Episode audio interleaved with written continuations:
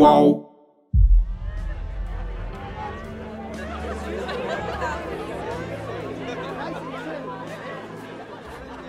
O clima era de muita euforia na família Siqueira Vale naquele sábado 6 de outubro de 2018.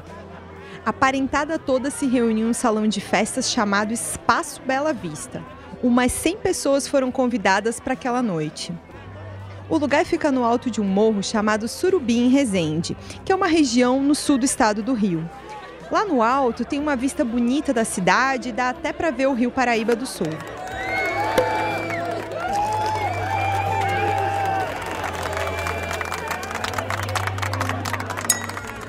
A festa era para comemorar o casamento do irmão mais novo da Ana Cristina Siqueira Vale.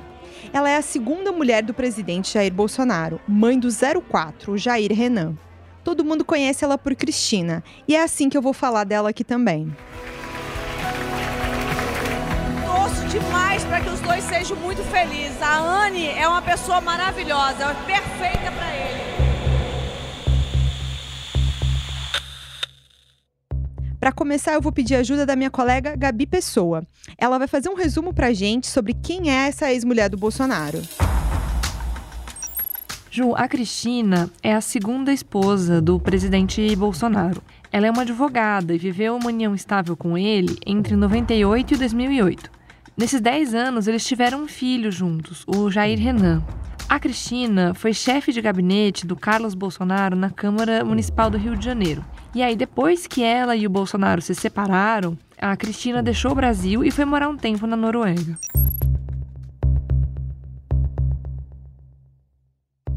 Além de tudo isso que a Gabi falou, a Cristina é uma espécie de peça-chave de toda essa história que envolve os gabinetes da família Bolsonaro. Quando a imprensa fala das investigações da rachadinha, o Fabrício Queiroz é muito citado. Lembra o policial que é amigo do Bolsonaro e era assessor do Flávio na Lerge? Aquele que tinha uma movimentação milionária na conta, apesar de não receber o suficiente para isso? Só que a Cristina também é essencial para compreender a fundo essa história. Ela estava lá antes do Queiroz sequer ser funcionário da família Bolsonaro. Um episódio nessa festa de casamento que eu estava contando para você agora há pouco mostra muito bem esse papel da Cristina. Eu sou Juliana Dalpiva, colunista do UOL, e nesse segundo episódio do podcast UOL Investiga a Vida Secreta de Jair, vou falar para você sobre as origens do esquema ilegal da rachadinha. Vou explicar como o caso Queiroz, na verdade, passa limpo um passado oculto do presidente Jair Bolsonaro pior coisa nisso aí foi a traição. Ô, oh, rapaz, pergunta pra tua mãe o comprovante que ela viu Quero um, o Jair não vai deixar. Irmão, apaga, escreveu, apaga.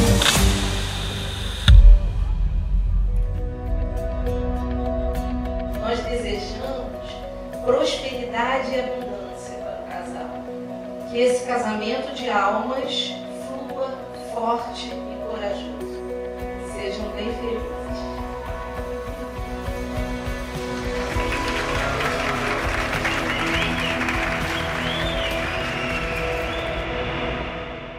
Esses aplausos e o clima festivo que você ouviu são da festa de casamento do irmão mais novo da Cristina, o André. Como eu falei antes, essa festa foi em outubro de 2018, um dia antes do primeiro turno da eleição presidencial.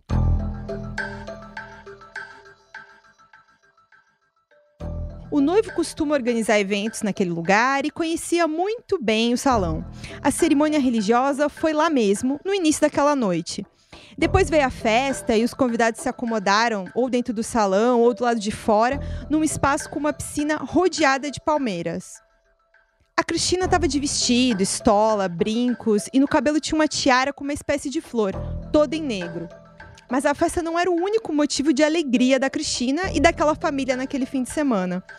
Todos tinham uma grande expectativa sobre a eleição no dia seguinte, já que a própria Cristina estava disputando uma vaga a deputada federal. E ela não é uma candidata qualquer. É a segunda mulher do líder da disputa pela presidência, o Jair Bolsonaro.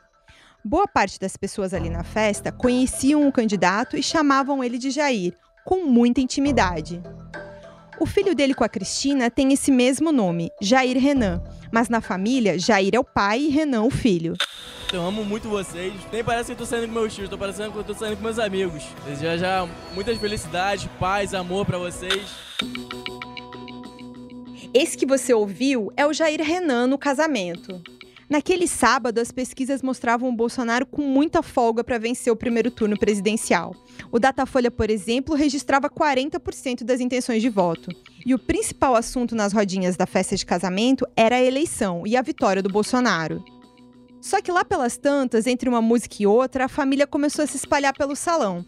E uma nervosa Andréa Siqueira Vale, ex-cunhada do agora presidente, começou a falar entre os parentes e os amigos que estava muito preocupada com o futuro dela.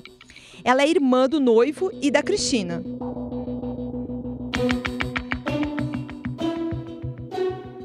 Desde 98, a Andréia aparecia nas listas dos funcionários da família Bolsonaro. Só que ela nunca trabalhou. Sempre foi aquilo que a gente chama de funcionária fantasma. A Andréia é fisiculturista, aquele atleta que disputa campeonatos para comparar o desenvolvimento dos músculos. E para competir forte, ela chega a malhar três vezes ao dia. Mas os concursos não pagavam todas as contas. E ela contava mesmo era com uma mesada que recebia como assessora fantasma do Flávio Bolsonaro.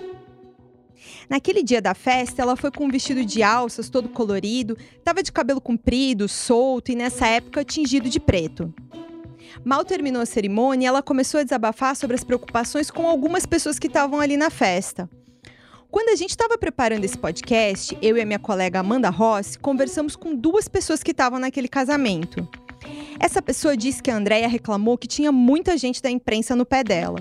E a Andrea também estava angustiada sobre como ia ficar a situação financeira dela depois da eleição. Depois eu falei com uma outra pessoa que estava nessa festa e consegui umas gravações da Andrea falando disso. Porque assim, eu procurei Cristina, procurei o tio, é, todo mundo para me ajudar liguei lá pro gabinete do Flávio para todo mundo é, me falar o que, que, eu teria que fazer, que eu fiquei com medo de complicar as coisas para eles, né? ainda pensei neles ainda. E depois ela continuou contando sobre o medo e o valor que ela tinha que devolver todo mês.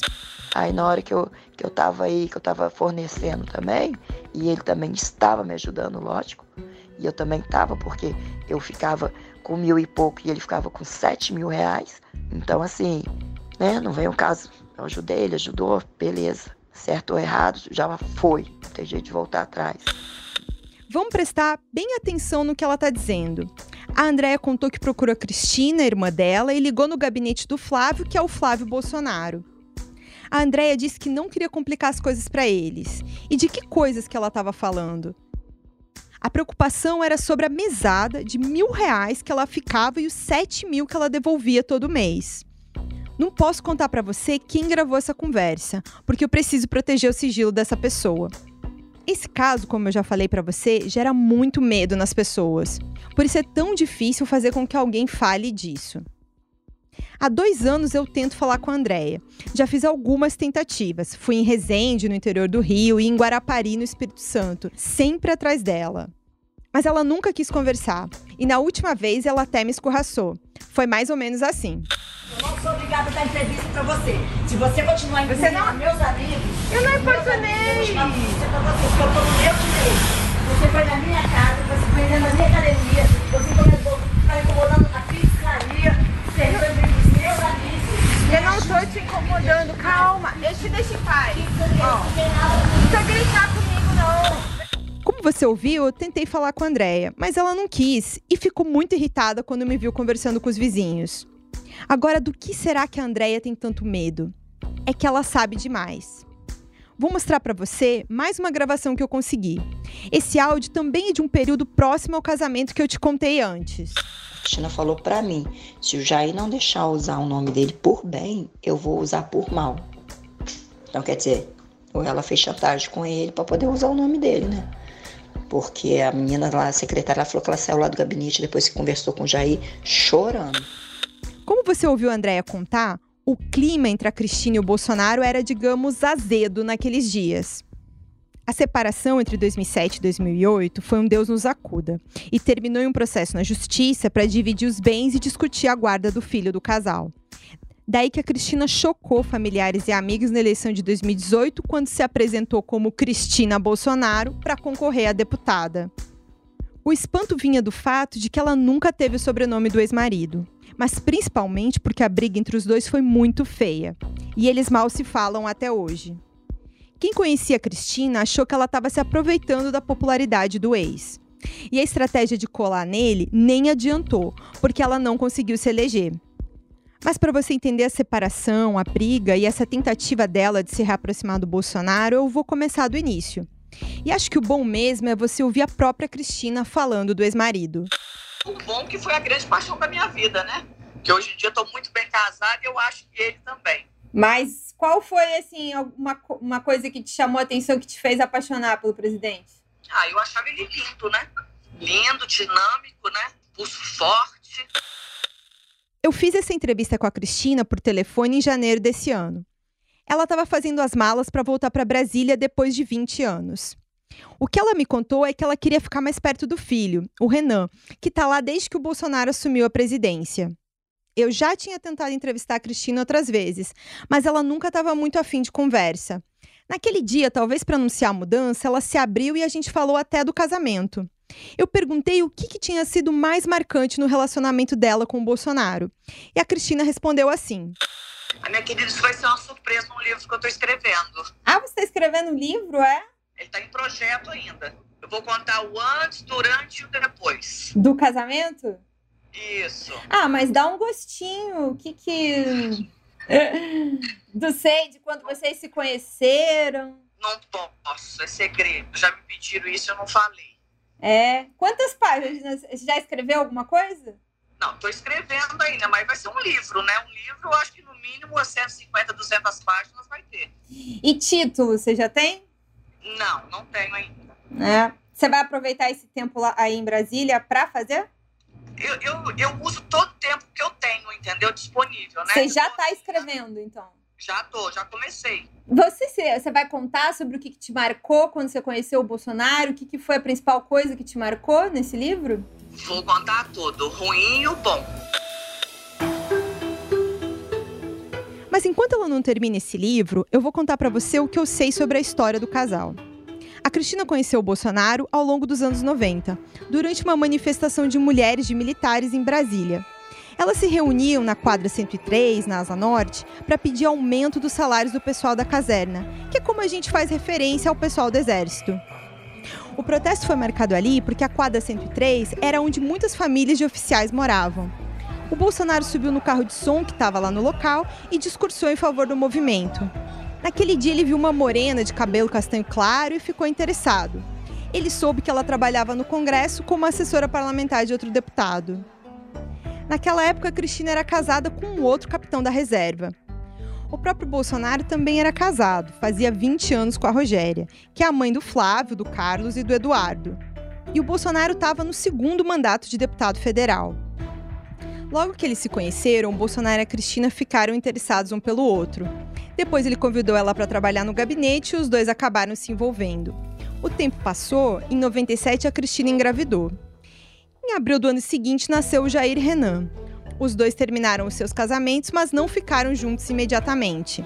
Foram alguns altos e baixos nesse início. O Bolsonaro nem reconheceu o filho logo no nascimento. Chegou a fazer um teste de DNA. A primeira certidão de nascimento do menino nem tinha o nome do pai. Depois de um tempo, o casal se entendeu e o Bolsonaro reconheceu o filho e eles passaram a viver juntos. Naquele 98, o Bolsonaro se elegeu para o seu terceiro mandato a deputado federal e teve que conquistar a família da nova companheira. Os Siqueira Vale não aprovavam a relação dos dois, nem os filhos dele gostavam da madrasta. Mas o tempo é sempre bom para acalmar os ânimos, e aos poucos as coisas foram se ajeitando. Um pouco antes de morar com a Cristina, em 97, o Bolsonaro comprou um apartamento na região do Maracanã, perto do estádio, lá na zona norte do Rio. Era tudo que o Bolsonaro tinha depois de 20 anos trabalhando, uma parte como capitão no exército e outra como deputado federal. E foi nesse apartamento no Maracanã que os dois começaram a viver juntos. O apartamento tinha uns 190 metros quadrados e varanda, mas não ficava em um edifício com muita infraestrutura e nem era luxuoso. Nesse período, Bolsonaro também comprou uma casa de praia simples na vila histórica de Mambucaba, em Angra dos Reis. Essa casa é uma espécie de xodó do Bolsonaro. E quem conta isso é a própria Cristina. Ai, todo final de semana a gente tinha que ir para Mambucaba, né? É umas historinhas é, bobas, né? Mas é, são divertidas até, né? Mas era ele que queria ir para Mambucaba? nós queríamos, né? Que era o descanso que a gente tinha a Vila Histórica de Mambucaba. Uhum. Você, ele, os filhos, Eduardo, Carlos, provavelmente Sim, também? é, todo mundo ia uma van, né? Tinha uma van, né? Que a gente chamava campanha, e nessa van, e às vezes os meninos chamavam os amigos, e a casa era muito grande, né? Mas simples e grande, né? E a Hum. gente falava, e tinha lá no andar de, de cima, né? Tinha alguns é, beliches, né? Para ocupar bastante, bastante gente, né? E os meninos levavam, era uma festa, a gente gostava demais. A casa em Mambucaba é de fato um lugar cheio de histórias de família. Uma pessoa que passou um fim de semana lá com o casal conta um inusitado episódio em 99. Quando os convidados chegaram, a Cristina recebeu todo mundo e começou a mostrar a casa. Pouco depois chegou o Bolsonaro, bem daquele jeito que a gente conhece. Ele estava só de sunga e tinha uma pistola pendurada nela. O Bolsonaro cumprimentou as pessoas e em seguida mostrou uma pistola que estava em cima do móvel da TV. Depois guiou as visitas até a cozinha e mostrou mais uma arma que estava em cima da geladeira. Quando ele terminou o tour, ele se explicou. Disse que estava recebendo ameaças depois de uma entrevista. Olha o que o Bolsonaro disse no programa Câmara Aberta da TV Bandeirantes. Através do voto, você não vai mudar nada nesse país. Tá? Nada, absolutamente nada. Você só vai mudar, infelizmente, quando um dia nós partimos para uma guerra civil aqui dentro. né? E fazendo um trabalho que o regime militar não fez. Matamos 30 mil. Começando com o FHC. Não deixar pra fora, não. Matando. O Bolsonaro então falou para suas visitas: se acontecer algo, você já sabe o que fazer. Como quem diz, pega a arma e resolve. Mas o que ele começa a resolver mesmo é a vida da família da Cristina. E é assim, com essa ajuda, que os Siqueira Vale aceitam um novo relacionamento. Os pais da Cristina moravam em Juiz de Fora, numa casa alugada no bairro Santa Terezinha, e viviam cheios de dívidas. Sempre foi assim. Quando a Cristina e o Bolsonaro passaram a viver juntos, os parentes dela começaram a aparecer na lista de funcionários dele da Câmara dos Deputados. E o agora presidente ganhou uma fama de quem ajudava a família. Sabe qual foi a primeira nomeação? A irmã da Cristina, a Andrea. Aí na hora que eu, que eu tava aí, que eu tava fornecendo também, e ele também estava me ajudando, lógico. E eu também tava, porque eu ficava com mil e pouco e ele ficava com sete mil reais. Então, assim, né, não vem o caso. Eu ajudei, ele ajudou, beleza. Certo ou errado, já foi. Não tem jeito de voltar atrás. A contratação foi em setembro de 98. Depois da Andréia, veio o sogro, o pai da Cristina, em novembro daquele mesmo ano. O nome dele é José Procópio da Silva Vale. Antes de eu continuar, deixa eu só chamar a Gabi Pessoa para ajudar a explicar. O José Procópio da Silva Vale, ele trabalhava como representante comercial, que é como antigamente eram chamados os cacheiros viajantes, né? O pai da Ana Cristina entrou na lista de funcionários do Jair Bolsonaro em novembro de 98, logo depois que o então deputado federal tinha se tornado seu genro, né? Logo depois que o Bolsonaro e a Ana Cristina começaram a se relacionar. E aí ele teve esse cargo até abril de 2000. Depois disso, o José Procópio foi nomeado no gabinete do Flávio Bolsonaro em 2003. E aí ficou lá com esse cargo na Assembleia do Rio até 2008. O curioso é que durante esses cinco anos, um período longo, né? Ele nunca teve um crachá da Alerj. Em maio de 2019, eu tentei falar com o seu José. O Bolsonaro apelidou ele de Procopo, uma piada com o nome dele e a fama de cervejeiro. Eu trabalhava no jornal Globo e estava fazendo uma matéria sobre os familiares da Cristina que tinham sido nomeados nos gabinetes da família Bolsonaro.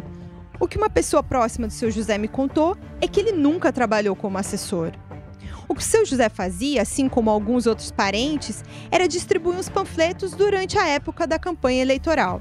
De certa forma, até o próprio Flávio chegou a admitir que o trabalho se resumia a isso quando teve que responder umas perguntas em um depoimento na investigação da rachadinha.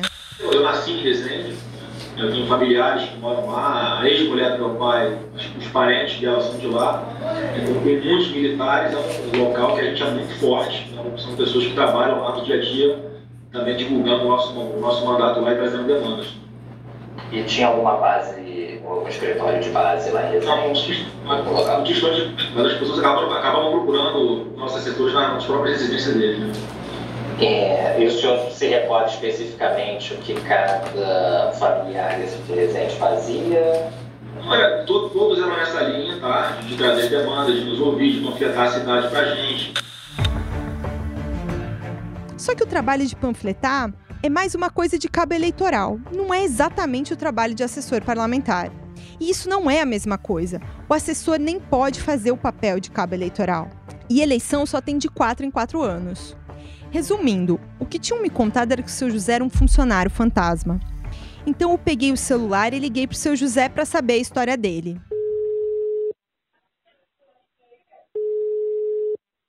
Alô? Sim, quer falar com quem? Com o seu José? Ele mesmo. Seu José, meu nome é Juliana, tudo bem? Ah, tudo bem. Seu José, o senhor trabalhou pro deputado Flávio? Olha, por favor, eu não tenho nada a declarar nesse momento, tá bom?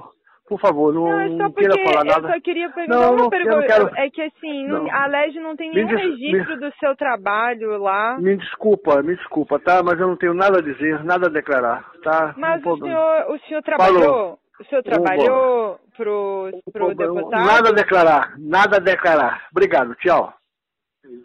Alô? Alô, seu José? Alô? Eu trabalhei pro Jair. Nada a declarar, tá bom. Você viu que o seu José não quis muita conversa. Logo que eu me apresentei, ele desligou. Mas o seu José deu azar. Quer dizer, ele pensou que desligou, mas ligação continuou. Eu até demorei para entender e fiquei repetindo o nome dele, mas o seu José não ouvia. E eu continuei escutando. É um pouco ruim o áudio, mas dá para entender. Eu trabalhei lá no algum dinheiro, também. Cadê essa. E o seu José passou a falar da nossa conversa para alguém. Pareceu ser pelo telefone porque não dava para ouvir a voz da outra pessoa. Você vai ouvir agora ele contando sobre a minha ligação. Mas o seu José citou umas perguntas que eu nem tive tempo de fazer. Ele meio que inventou uma entrevista. É, mas ela ela foi insistir, disse que eu só tinha dinheiro, que eu, tinha trabalhado para ele, eu tinha recebido, eu tinha feito.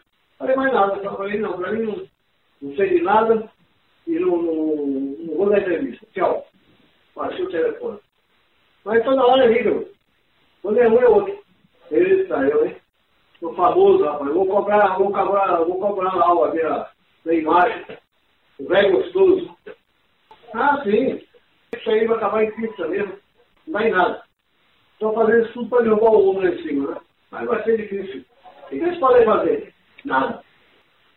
Gente não pode falar muito nisso, porque deve estar grampeado, qualquer coisa desse sentido. Entendeu? Aí fica meio chato. Mas a gente é.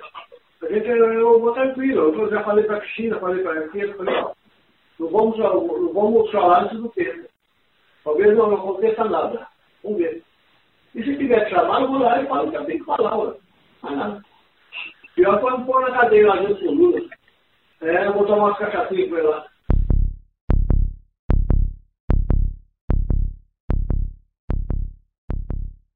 Naquele dia, o ex-presidente Lula estava preso fazia mais de um ano.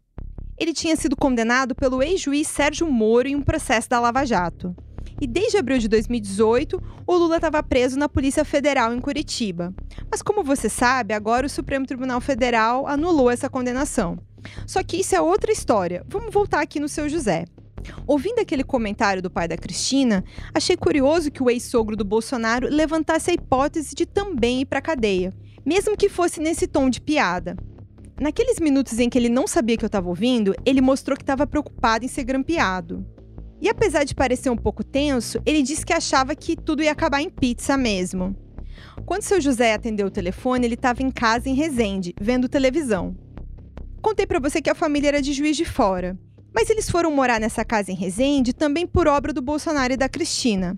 A Cristina comprou essa casa para os pais em maio de 2000, ainda no início do casamento. A casa custou 48 mil reais e a Cristina registrou no cartório que pagou tudo na hora e em dinheiro vivo. Para você ter uma ideia, se a gente corrigir pela inflação, esse valor dá cerca de 150 mil reais hoje. Depois disso, a Cristina e o Bolsonaro compraram uma casa com piscina na Barra da Tijuca. Pagaram 500 mil reais. Se a gente atualizar esses valores, isso ia dar uns 3 milhões hoje. É muito dinheiro. Eles também compraram um apartamento em Brasília e dois terrenos em Resende. E foi assim que a Cristina começou a organizar a vida financeira do Bolsonaro, montar um patrimônio mesmo.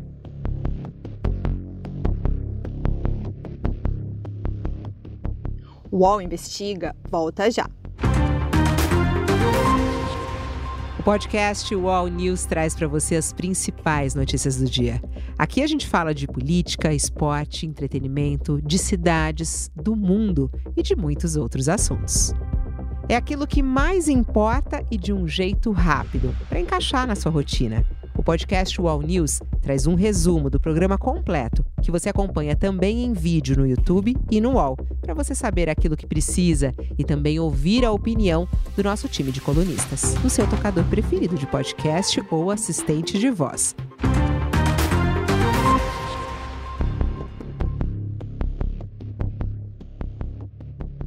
Além das compras, outras coisas começaram a acontecer ao mesmo tempo nessa época. A primeira delas é um movimento do Bolsonaro de colocar os filhos para disputar vagas na Câmara de Vereadores e na Assembleia Legislativa do Rio de Janeiro. Não importava sequer que eles fossem muito jovens, ainda saindo da adolescência e sem experiência alguma na política. O Bolsonaro fez o Carlos, que a gente conhece por Carluxo, disputar o primeiro mandato dele com 17 anos naquele ano de 2000. E para concorrer, ele teve que disputar contra a própria mãe, a Rogéria. E ele ganhou, foi eleito vereador pela primeira vez, o mais jovem do país. Três anos depois, foi a vez do Flávio conquistar uma cadeira na Assembleia Legislativa do Rio. A partir de 2003, o Bolsonaro coordenava três gabinetes e tinha à disposição, entre ele e os filhos, mais de 60 nomeações. A Cristina ajudava nessa tarefa. O Bolsonaro fez com que ela se tornasse chefe de gabinete do Carlos em 2001. E depois o casal escolheu para o comando do gabinete do Flávio uma amiga dela. Isso em 2003. Só que tudo era comandado mesmo pelo Bolsonaro.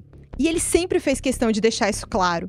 Muito antes de se saber os problemas nas nomeações dos assessores, ele sempre se referiu aos gabinetes como se fossem uma coisa só. Não há diferença, muitas vezes, o que quando um, um funcionário trabalha para mim, trabalha para os dois também. Você, peraí, você tem que divulgar, é o meu patrimônio. Daqui a pouco você quer pegar minha mãe, com 91 anos de idade, começar a levantar a vida dela. Você vai pegar da minha mãe daqui a pouco. Meu pai já morreu. Meus irmãos, ok? Você tem que pegar o meu, esquece meus filhos. Se meu filho assaltar um banco ou ganhar na Mega Sena, é problema dele, não é meu. E a parte da Cristina nessa história era escolher pessoas da própria família para ocupar esses cargos de confiança. Teve uma vez, em uma festinha de família, que ela foi direto ao assunto. Sem rodeios, perguntou quem ali entre os irmãos, primos e tios gostaria de ser nomeado em uma das vagas do marido ou dos enteados. Depois a Cristina explicou que quem aceitasse não precisava bater ponto em lugar nenhum. Seria um funcionário fantasma. Bastava dar o CPF que ela ia fazer o resto. Quem topasse ia receber em troca uma mesada de 10% do salário. Tinha que devolver a maior parte do dinheiro. Nessa reunião, a Cristina basicamente descreveu como funcionava o esquema que hoje a gente conhece por rachadinha. Ao todo, 18 parentes dela foram nomeados em algum momento em um dos gabinetes da família Bolsonaro, seja do Jair, do Flávio ou do Carlos Bolsonaro. A única tarefa de quem entrava no esquema era distribuir os panfletos no período de campanha, como eu falei que o seu José fazia. De resto, nenhuma preocupação, ninguém precisava aparecer para trabalhar. Essas vagas a Cristina ia achar junto com o Bolsonaro em um dos três gabinetes à disposição. Na Câmara, onde Jair Bolsonaro era deputado federal, na Assembleia Legislativa do Rio, onde o Flávio era deputado estadual, ou na Câmara Municipal do Rio, onde o Carlos era vereador. O Eduardo Bolsonaro, que agora é deputado federal, era adolescente nesses dias. Vai demorar bastante tempo para ele entrar na política e dar indícios do esquema. Eu vou contar para você mais adiante. Lá nos anos 2000 e mesmo antes disso, uma coisa que ajudou esse esquema a funcionar era a falta de transparência. Não era fácil saber quem eram os funcionários de cada deputado. Naquela época, nenhuma dessas informações ficava disponível de uma maneira organizada na internet. O único jeito de saber as nomeações de cada deputado era ler o Diário Oficial todo dia. Aliás, na LERJ, na Câmara Municipal, ainda é assim até hoje. Há 20 anos, o Bolsonaro podia sonhar em ser presidente, mas era uma realidade distante. Ele era do chamado baixo clero da Câmara, e ninguém da imprensa prestava atenção o suficiente nele. Talvez por isso o pessoal da família Siqueira Vale nem fazia muito segredo do esquema. Os parentes da Cristina e ela própria contavam por aí boa parte dessa história. Então, quando ela veio morar comigo, Aham. é, até então eu não sabia, é, mesmo ela não havia mencionado o nome dele ainda, né? E quando ela veio morar comigo, eu não sabia, não tinha a mínima noção de quem Bolsonaro era de nenhuma forma. Até que, durante uma ligação da mãe dela, ela no quarto arrumando as coisas dela, é, era um quarto que, tipo, se você souber a mansão que ela mora em Resende, de 4 milhões de reais, e a casa que ela morou aqui na Noruega, depois que ela mudou com o marido, você não vai acreditar que ela não morou lá em casa, mas assim, eu tenho registro de fotos e de declarações dela, tipo, que, por ter morado comigo, por ser grata por ter ajudado. Então a mãe dela ligou e a mãe dela perguntou para ela durante a conversa por que, que ela não voltava para o Brasil, por que, que ela não voltava para o Jair. E, e ela falou que não, que ela não iria voltar, que era para a mãe dela parar, porque ela estava finalmente conseguindo ter paz na vida dela e que ela não estava nem um pouco interessada de falar do Jair, muito menos do Brasil. Diante da mãe dela falar, é, fazer uma crítica à minha sexualidade, eu, eu ouvi, ela assim, ah, você ouviu minha mãe, desculpa. Minha mãe cabeça quadrada, mas ela puxa saco do Jair. Porque eu e ele, nós levávamos a nossa família nas costas. Todos foram laranja, entendeu? Foram essa a palavra. Esse que nós ouvimos agora é o Fernando Xavier. E eu vou pedir para Gabi Pessoa explicar quem ele é. O Fernando Xavier, Ju, é um enfermeiro brasileiro que mora na Noruega há vários anos. Bom, lembra que quando a Ana Cristina se separou do Bolsonaro, ela saiu do Brasil, foi embora e foi morar onde? Na Noruega. E foi lá que ela e o Fernando se conheceram e se tornaram grandes amigos, super amigos. A Cristina foi morar no apartamento do Fernando e eles dividiram esse apartamento lá por mais de um ano. Depois de algum tempo, a Ana Cristina acabou se casando com um norueguês chamado Jan Breimonf. Não sei se meu norueguês está em dia. E Ana Cristina e o Fernando Xavier continuaram se falando mesmo depois que ela voltou ao Brasil. Eles foram amigos até um pouco tempo atrás, mais ou menos. Eu avancei um pouco no tempo, mas agora eu vou explicar. Você ouviu o Fernando contando sobre um dia em que ele presenciou uma ligação entre a Cristina e a mãe dela. Ele está contando aqui sobre um período em que a Cristina morou com ele em Oslo, na Noruega. Ela voltou para o Brasil em 2014, mas o Fernando continua morando lá até hoje. A Cristina e o Bolsonaro sempre viveram um misto de amor cheio de duras brigas. Ele chegou a apelidar ela de Cri-Cri.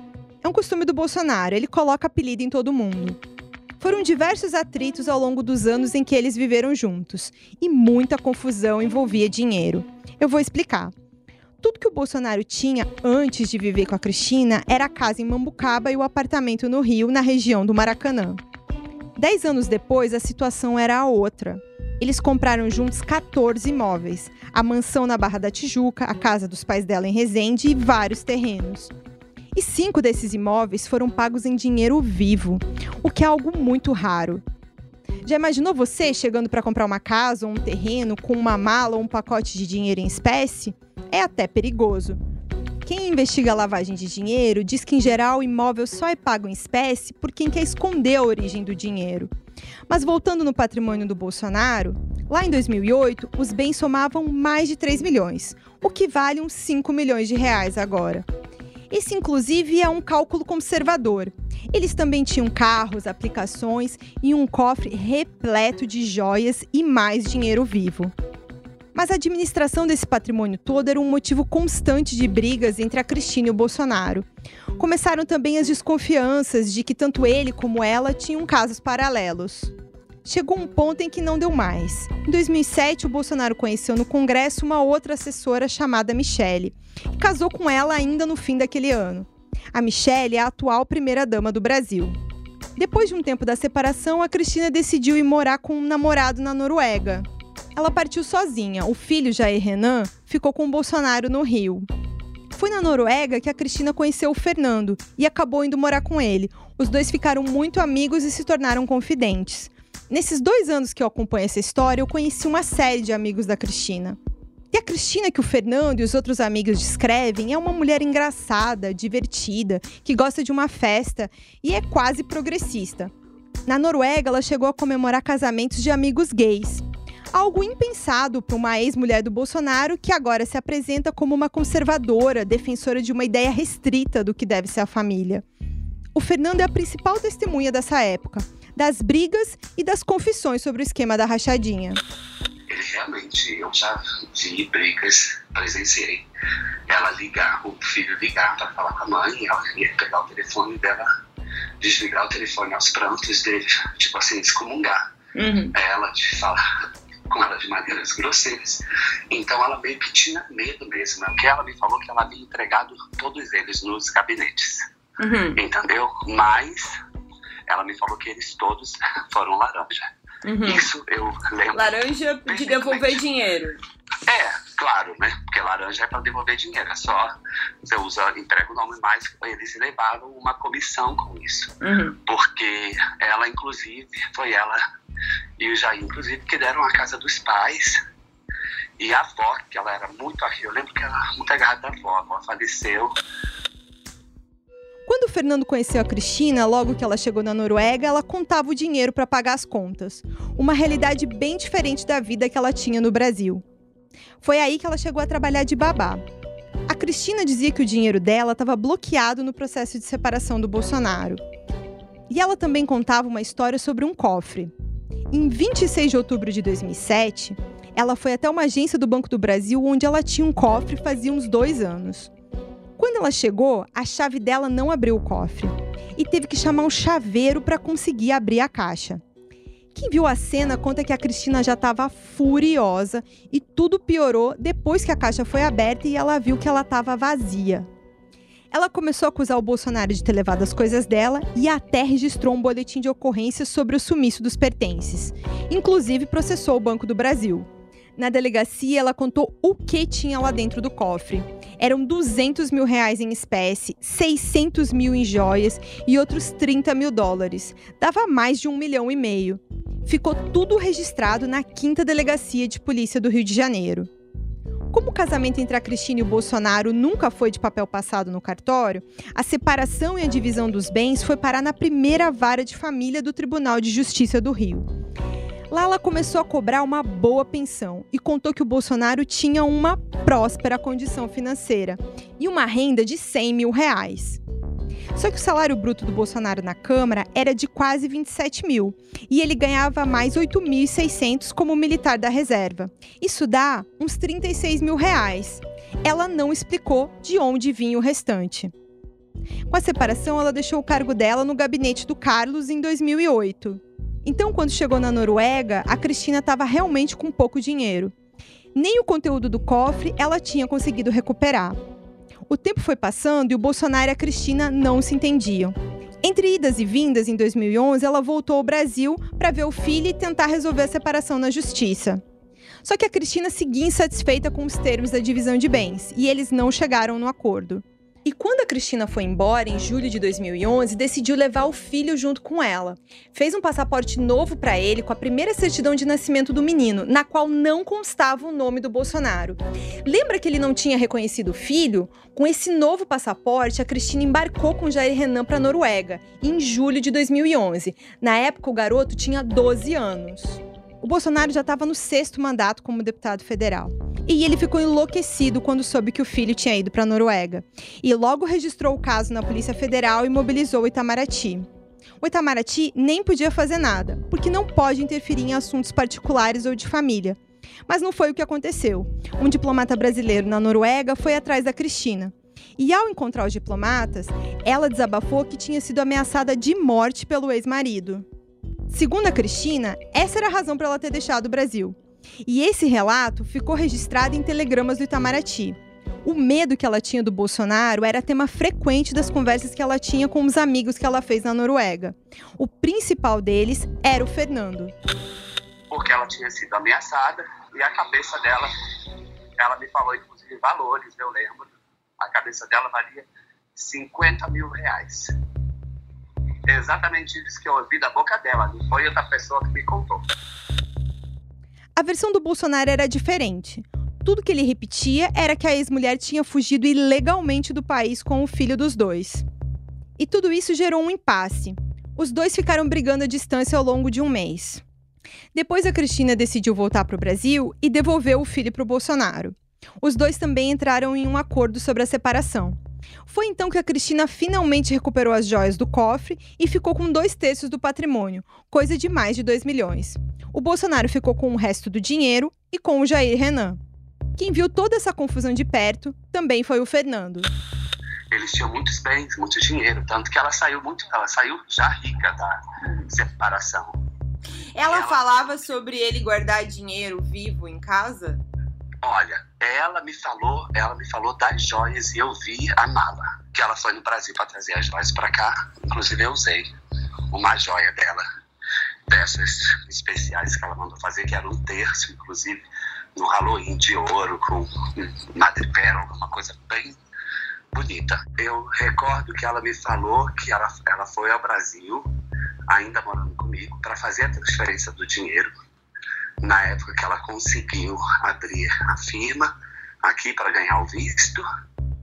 E foi a remessa do dinheiro que ela me mandava para pagar aluguel e tudo mais. Depois dessa guerra, a Cristina e o Bolsonaro finalmente se separaram. E essa história que eu tô contando para você ficou escondida no arquivo do tribunal e no Itamaraty até setembro de 2018. Primeiro, a Folha achou os telegramas com as ameaças, e no meio disso, a revista Veja descobriu o processo de separação. O Nonato Viegas, que trabalhou nessa matéria da Veja, conta um pouco de como a Cristina reagiu quando foi confrontada com o passado. Quando ela topou falar em ON, ela sentiu um pouco ali da responsabilidade e aí passou a, a ser econômica nas palavras, né? É, a gente até reproduz na matéria o diálogo em determinado momento. Perguntei sobre o comportamento agressivo e explosivo do então deputado, né? Ela ela dizia que era porque estava magoada. Quando eu perguntei sobre os 100 mil reais e sobre o roubo, ela disse que preferia não, não, não dizer de onde vinha esse dinheiro. Não, não, não deixava claro por que ela não, não, não foi atrás, porque a justiça investigou, a polícia investigou o roubo. A, a, a polícia intimou a Ana Cristina umas duas ou três vezes para ela prestar depoimento, ela não foi. Só que ela é, se você aperta, ela às vezes dá umas dicas assim. Eu não entendo muito bem o motivo, mas ela dá umas dicas depois retrocede. Bom, eu tenho minhas, minhas teorias por que, que ela faz isso. Que eu acho que ela não é. Ela não é ingênua. Então, por exemplo, do roubo, ela ela fala, ela disse: "Ah, não, a gente tem um acordo". Eu dizer que acordo. Aí ela, ah, eu prefiro não dizer. Como assim tem um acordo de não investigar o roubo do cofre? É um milhão e meio que estava lá, né?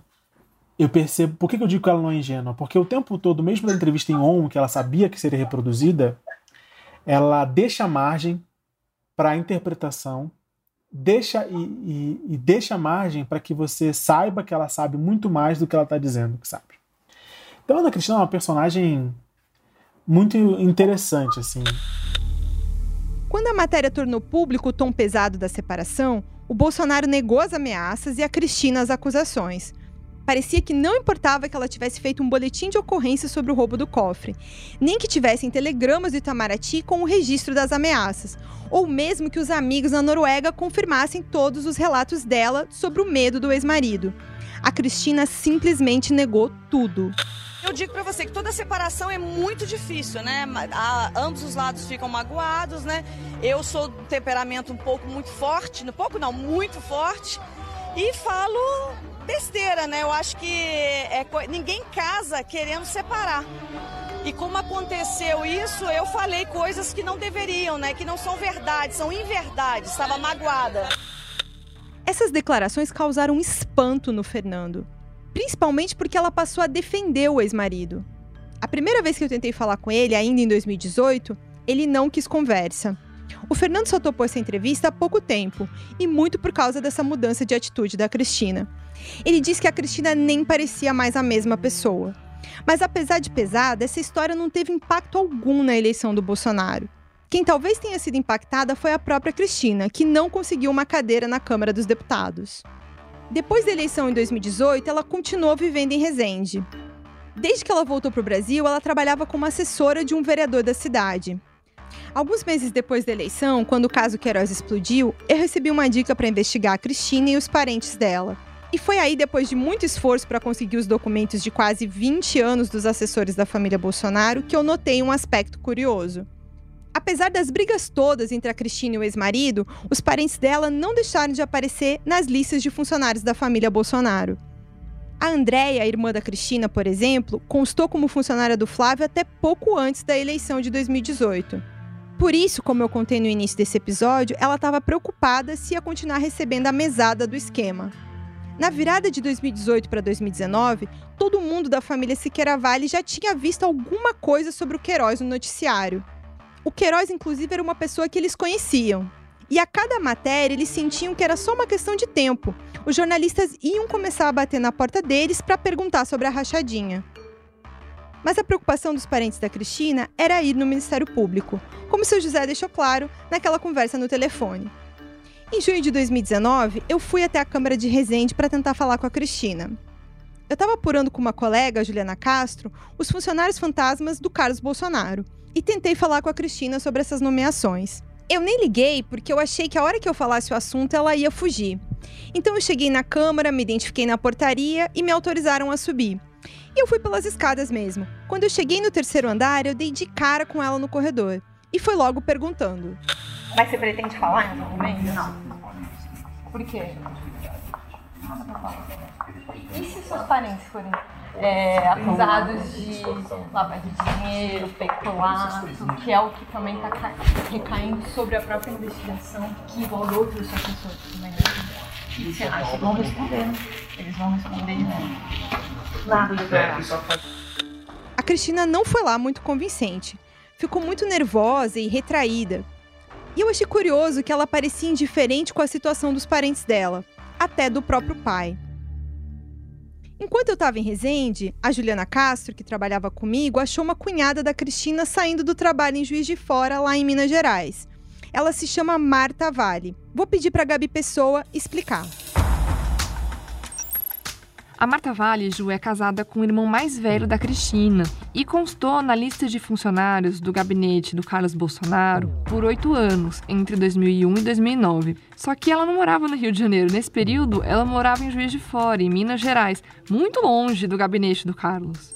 Escuta aqui a conversa entre a minha antiga colega e a Marta, que foi publicada na revista Época. Não tem nada falando, filho. Não? Não. Qual gabinete que você trabalhou? Eu não trabalhei em nenhum gabinete, não. Minha não? família lá que trabalhou, mas eu não. Ah, entendi. Porque tem seu nome nomeado durante nove anos lá. É, mas não fui eu não, não trabalhei não. Você a não tra... do meu marido, que uhum. é Mário, que trabalhou, entendeu? Você mesmo não. não. Mas você sabia que você tinha sido nomeada? É, mas logo em seguida eu fui... Já, já me tiraram do cargo. Uhum. É, mas é que tem nove anos. Não, Juliana, eu, sou... eu prefiro não falar nenhum depoimento. Você me desculpa, tá? Claro, claro.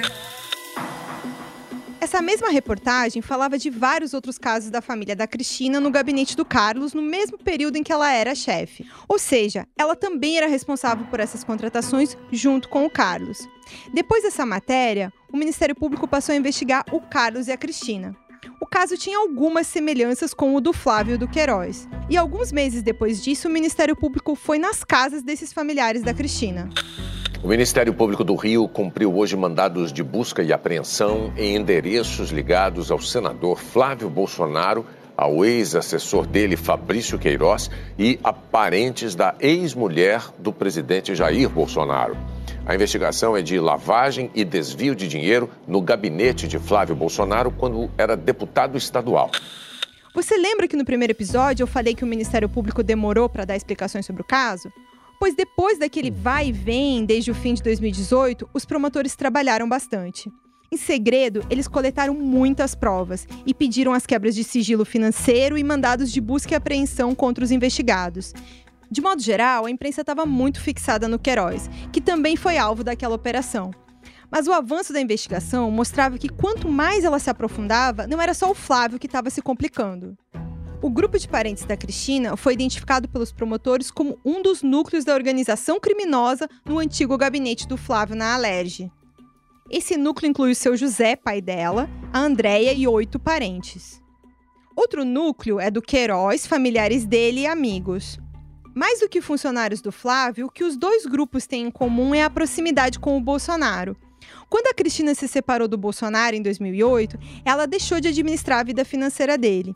Saiu também a antiga amiga dela que trabalhava para o Flávio. E o Queiroz assumiu um cargo de confiança no lugar. E tudo continuou. Quando a família Bolsonaro ganhou destaque, eles tentaram fazer uma limpeza para eliminar evidências dessa história, antes e depois da eleição de 2018.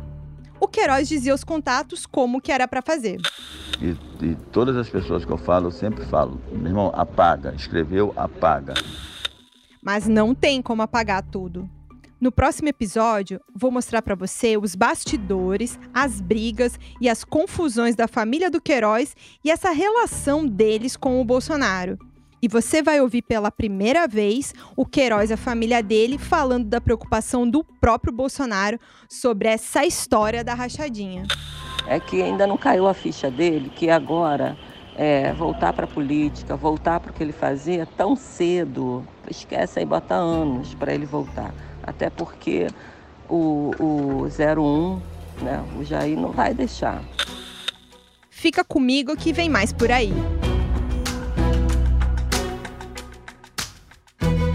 Este episódio usou áudios do canal Get Up Filmes no YouTube, do jornal Folha de São Paulo, do Jornal Nacional da TV Globo, da revista Época e dos autos das investigações sobre rachadinha na Alerge.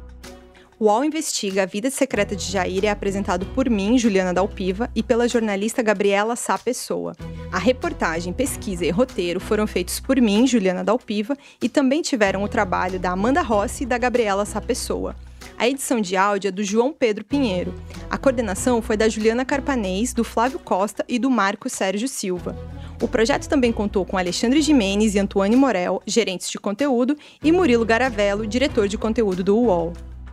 Agradecimentos a Cláudia Cortes.